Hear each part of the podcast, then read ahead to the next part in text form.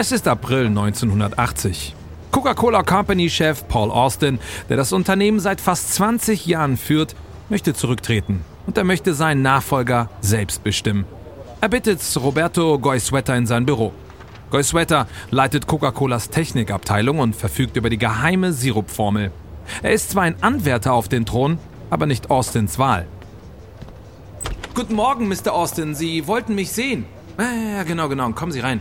Äh, bringen Sie mich über das Diet Coke-Projekt auf den neuesten Stand, bitte. Goy Sweater lächelt. Er freut sich über Austins Interesse an seinem Lieblingsprojekt. Die Sache ist, dass der Coca-Cola Company die Vorstellung von Diätlimonade überhaupt nicht gefällt. Als Diätlimonade in den frühen 60ern in Mode kam, wurde eine kalorienarme Coca-Cola ins Gespräch gebracht. Coca-Colas Anwälte murmelten etwas von Markenproblemen und Klagen von Apfelfirmen. Die Marketingabteilung befürchtete, dass Konsumenten Coca-Cola für Diet Coke aufgeben würden. Also erfand Coca-Cola stattdessen eine Diät-Cola in einer pinkfarbenen Büchse mit dem Namen Tab. Für Goy Sweater war das eine dumme Entscheidung. Deshalb hat er dank seiner einflussreichen Position begonnen, Diet Coke zu kreieren, auch wenn seine Kollegen dagegen sind. Wir machen tolle Fortschritte. Das Rezept ist fast perfekt. Wir haben auch äh, Marktforschungstests durchgeführt, die zeigen, dass Verbraucher Guy Sweater spricht weiter. Aber Austin hört nicht wirklich zu. Er wartet darauf, dass Guy Sweater zu reden aufhört, damit er diesem Emporkömmling von kubanischem Coca-Cola-Manager den Teppich unter den Füßen wegziehen kann. Wir führen ständig neue Tests durch und unser Rezept für die neue Diet Coke schlägt Tab und die Diät Pepsi allemal. Als Goy Sweater seine Ausführung beendet, weiß er nicht, was er von Austins verkniffenem Gesichtsausdruck halten soll. Ja, ja, ja, das hört sich wunderbar an. Einfach toll, das Projekt ist hiermit beendet. Hä? Was? Aber warum? Diet Coke wird den Verkäufen von Tab schaden und Diet Pepsi dazu anstacheln, die Nummer 1 der Diätlimonaden zu werden. Außerdem sind unsere Anwälte sehr besorgt darüber, den Coca-Cola-Markennamen für ein anderes Getränk zu verwenden. D das ist völliger Unsinn! Anwälte sind immer übervorsichtig. Wenn wir auf sie hören, dann erreichen wir niemals irgendwas. Die Entscheidung steht, wir produzieren keine Diet Coke. Austin hofft, dass die Beendigung des Diet Coke-Projekts Goy Sweater als einen Nachfolgekandidaten zu Fall bringen wird. Aber Goy Sweater überlebt den Tiefschlag. Denn Robert Woodruff, der ehemalige Geschäftsführer, der die Mehrheit des Unternehmensvorstands kontrolliert, wählt Goy Sweater höchstpersönlich als Nachfolger aus. Jetzt, da Goy Sweater an der Spitze steht und Austin ihm keine Steine mehr in den Weg legen kann, bringt er Diet Coke schnellstmöglich auf den Markt. Das ist nur der Anfang der Pläne, die Goy Sweater für das Unternehmen hat. Seine Zeit auf dem Chefstuhl gleicht einer Achterbahnfahrt. Manche seiner Projekte sind riesige Erfolge, aber es unterläuft ihm auch ein spektakulärer Fehler, der für so große öffentliche Empörung sorgt, dass das hundertjährige Unternehmen daran fast zugrunde geht.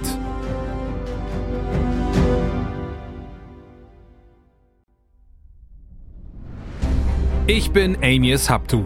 Willkommen bei Kampf der Unternehmen. Einem Podcast von Wandery.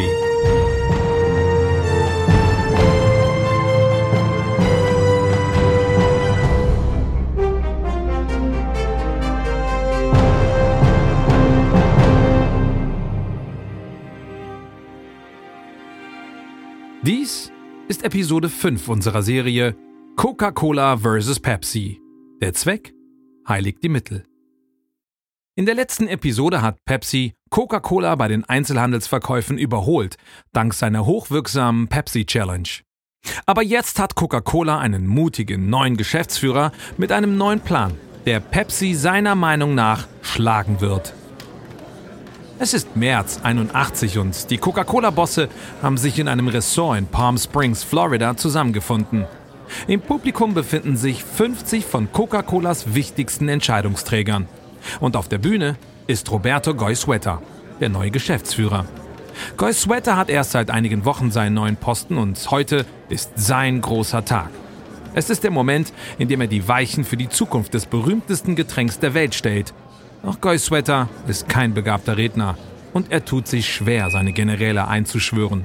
Ihnen wurde, Entschuldigung, ähm, eine Kopie unserer neuen Strategie ausgehändigt.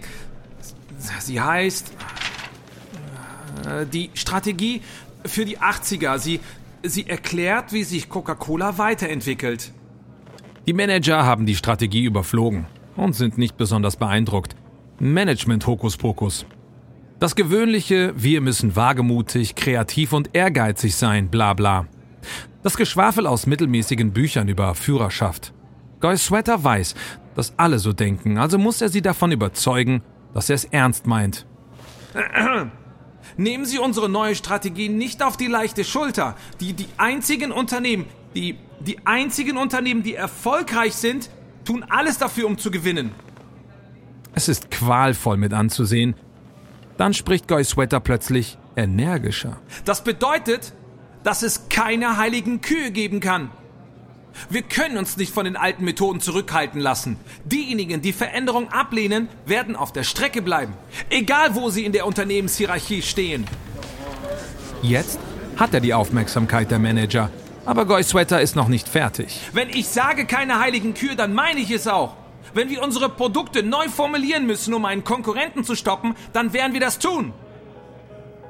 Jeder im Saal weiß, wovon Goy Sweater spricht. Er spricht über Coca-Colas heiligste der heiligen Kühe, die Geheimformel. Für das Unternehmen ist das Coca-Cola-Rezept wie eine heilige Reliquie. Es ist so geheim, dass es in einem Tresorraum aufbewahrt wird. Lediglich eine Handvoll der Top-Manager haben die Formel tatsächlich mit eigenen Augen gesehen. Das Rezept ist so unantastbar, dass die Manager nicht glauben können, dass Goy Sweater daran herumfuschen würde. Sie glauben, dass er sie schockieren will, um ihnen seine Haltung klarzumachen. Aber Goy Sweater blöfft nicht. In Wahrheit hat er bereits Pläne. Pläne, die Formel von Coca-Cola zu verändern. Es ist August 1982 und der Aderlass beginnt. Anderthalb Jahre später sind mindestens sechs der 50 Manager, die in Palm Springs waren, weg. Natürlich nicht gefeuert, das ist nicht sein Stil. Sein Stil ist es, die Leute aus dem täglichen Betrieb auszuschließen, bis sie von selbst begreifen, dass es Zeit ist zu gehen. Er stößt auch die seltsamen Tochterunternehmen ab. Coca-Cola hat seit den 60ern eine ganze Kollektion von ihnen eingesammelt. Mexikanische Garnelenfarmen, Weinkeller und Wasserentsalzungsanlagen. Sweater schmeißt sie raus. Aber die größte Demonstration der neuen Ordnung bei Coca-Cola stürmt jetzt die Läden. Introducing Diet Coke. You're gonna drink it just for the taste of it. Living good with Diet Coke. This is the one from Coke. Das Unternehmen auf Diet Coke einzustimmen ist bis dato sein größter Schachzug. Goy Sweater verprasst 250 Millionen Dollar für die Diet Coke Markteinführung, aber es lohnt sich. Innerhalb eines Jahres wird Diet Coke zur Diätlimonade Nummer 1. Aber Diet Coke ist nicht Coca-Colas einziger Erfolg im Jahre 82. Nach Jahren der Demütigung durch die Pepsi Challenge hat Coca-Cola endlich einen Weg gefunden, zurückzuschlagen. Und zwar mit Hilfe des Comedian Bill Cosby. Die Leute trinken Jahr für Jahr mehr Coca-Cola als Pepsi. Das ist eine Tatsache. Großartiger Geschmack, großartige Erfrischung. Lasst die anderen ihre Spielchen spielen. Ihr kennt das einzig wahre. Coca-Cola. Zu jener Zeit ist Cosby einer von Amerikas vertrauenswürdigsten TV-Stars und seine Anspielungen zerstören das Vertrauen der Öffentlichkeit in die Pepsi Challenge. Dann versetzt Coca-Cola der tödlichen Werbekampagne seines Rivalen den Gnadenstoß. Pepsi-Apfelfirmen wird gedroht, dass Coca-Cola mit Sonderaktionen und Preisdumping vor ihrer eigenen Haustüre zurückschlagen wird, wenn sie die Pepsi Challenge in ihre Gegend bringen. Im Prinzip heißt das, leg dich mit Coke an und du wirst vernichtet. In Furcht vor einem massiven Vergeltungsschlag von Coca-Cola unterstützen Pepsi-Apfelfirmen nicht weiter die Pepsi Challenge. Ende 83 ist die Kampagne tot. Coke hat Pepsis Aufschwung gestohlen, als Roger Enrico der neue Chef von Pepsi wird und die Zügel selbst in die Hand nimmt. Ohne die Pepsi Challenge braucht das Unternehmen eine neue Werbebotschaft.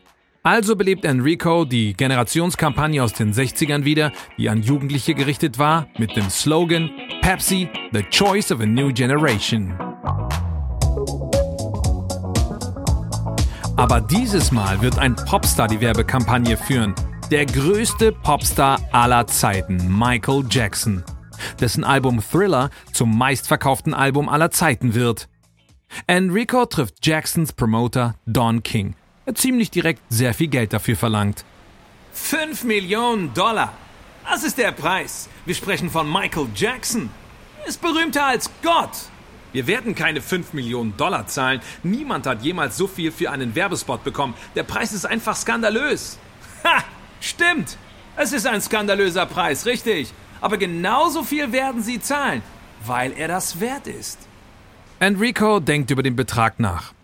Er erinnert sich, dass Coca-Cola 15 Millionen Dollar bezahlt hat, um die Olympischen Spiele zu sponsern. Vielleicht sind 5 Millionen für einen Weltstar gar nicht so schlimm. Ein paar Wochen später verkündet Enrico bei einer Pressekonferenz den Deal und trifft zum ersten Mal Michael Jackson. Enrico ist sich nicht sicher, wie er den extrem schüchternen Popstar ansprechen soll, also stehen die beiden in peinlicher Stille nebeneinander. Schließlich lehnt sich Jackson zu Enrico und flüstert, Coca-Cola wird sich wünschen, Pepsi zu sein. Aber als Pepsis Werbeteam nach Los Angeles kommt, um Jackson seine Pläne zu zeigen, läuft alles schief. Nachdem er sich den Ablaufplan des Werbespots angesehen hat, sagt Jackson, er ist gut, aber ich mag die Musik nicht. Gar kein Problem, kein Problem, wir können sie ändern. Den Werbespot mag ich auch nicht. Äh, was stimmt denn damit nicht? Er zeigt mein Gesicht, mein Gesicht ist zu oft auf dem Bildschirm. Das Werbeteam ist sprachlos. 5 Millionen Dollar und sie dürfen Jacksons Gesicht nicht zeigen? Das Treffen endet damit, dass Jackson den Werbespot so nicht genehmigt. Der Deal droht auseinanderzubrechen. Jackson erklärt sich einverstanden, das Werbeteam von Pepsi erneut zu treffen, um seine Gedanken zu erklären. Zeigt nicht sofort mein Gesicht. Ihr solltet erstmal nur meine Symbole kurz einblenden, meine Schuhe, meinen weißen Handschuh, meine Tanzposen. Dann, in den letzten Sekunden, enthüllt ihr mein Gesicht.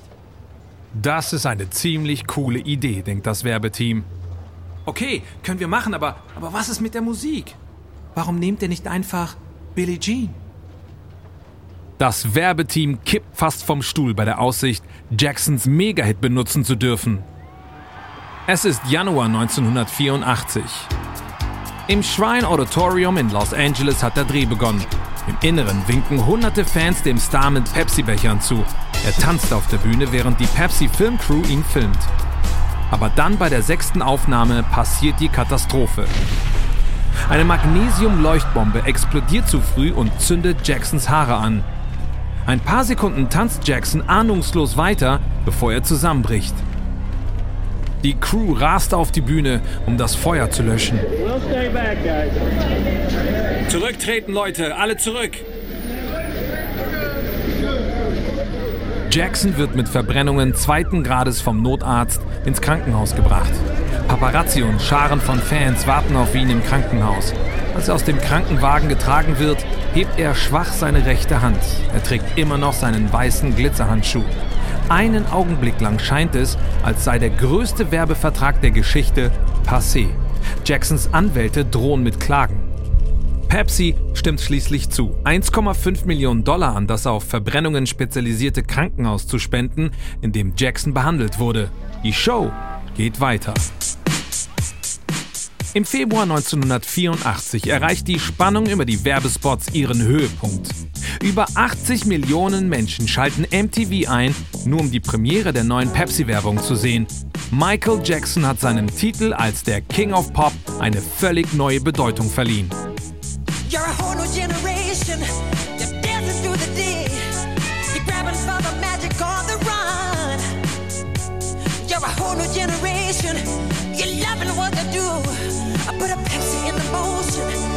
But that choice is up to you. Hey, you're the Pepsi Generation. Mit Billie G noch in den Ohren führt die Geschäftsführung von Coca-Cola im Hauptsitz in Atlanta hitzige Gespräche. Dank Michael Jackson saugt Pepsi die Marktanteile von Coca-Cola auf. Guy Sweater macht sich bereit zurückzuschlagen. Wir haben eine potenzielle Antwort. Die neue Coke. Das Rezept ist fertig und wir haben es mit fast 200.000 Menschen getestet. Die neue Coke schlägt Pepsi und Coca-Cola um Meilen. Es ist die ultimative Cola. Die Frage ist, was damit geschehen soll. Die vier anderen Männer im Raum sind einverstanden. Pepsi stiehlt seit über 20 Jahren zunehmend Coca-Colas Marktanteile. Sie wissen, dass das Unternehmen jetzt zurückschlagen muss. Sie einigen sich, die neue Coke schnell auf den Markt zu bringen. Gut. Ersetzen wir also Coca-Cola mit der neuen Coke oder verkaufen wir weiterhin beide? Im Raum wird es für einen Moment still. Das ist eine große Sache. Hier muss die wichtigste Entscheidung in Coca-Colas 99-jähriger Geschichte gefällt werden. Wenn sich die Konsumenten zwischen Coca-Cola und der New Coke entscheiden müssen, teilen sie ihre Kunden in zwei Lager auf. Dann könnte man Pepsi auch einfach den ersten Platz auf einem Silbertablett servieren. Die Antwort scheint offensichtlich. Das Urteil wird einstimmig gefällt. New Coke wird Coca-Cola ersetzen. Freitag, 19. April 1985. Pepsi Firmenhauptsitz Purchase, New York. Pepsis Geschäftsführer Enrico ist in seinem Büro, als seine Sekretärin ihn anruft. Ich hab Mr. X in der Leitung. Enrico ist sofort hellwach. Mr. X ist ein Spion bei Coca-Cola, eine regelmäßige Informationsquelle aus dem Inneren von Pepsis Erzrivalen. Stellen Sie ihn durch. Hey Roger, etwas Großes ist im Gang. Jede Coca-Cola-Abfüllfirma im Land wurde zu einem Meeting am Montag in Atlanta eingeladen, aber das Unternehmen nennt keinen Grund. Interessant. Ich werde mich umhören. Enrico verbringt die nächsten Stunden damit, seine Kontaktpersonen auszufragen. Er hört, dass Journalisten für Dienstag zu einer mysteriösen Coca-Cola-Presseveranstaltung in New York eingeladen werden. Dann erzählt ihm ein Marktanalytiker, dass einem Gerücht zufolge Coca-Cola seine Formel ändert. Unglaublich. Das könnte wirklich die Spielregeln ändern. Enrico schaut auf seine Uhr. Es ist 5 Uhr am Freitagnachmittag. Pepsi hat weniger als vier Tage, um die Markteinführung der neuen Limonade zu vereiteln. Keine Zeit zu verschwenden. Der entscheidende Moment im Cola-Krieg ist nur Tage entfernt. Ein Moment, den es so kein zweites Mal in der Geschichte des Marketings geben wird.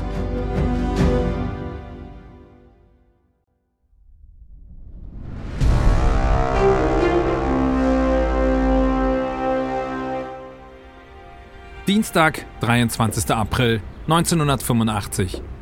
Roberto Goizueta tigert in seiner Hotelsuite in Manhattan auf und ab.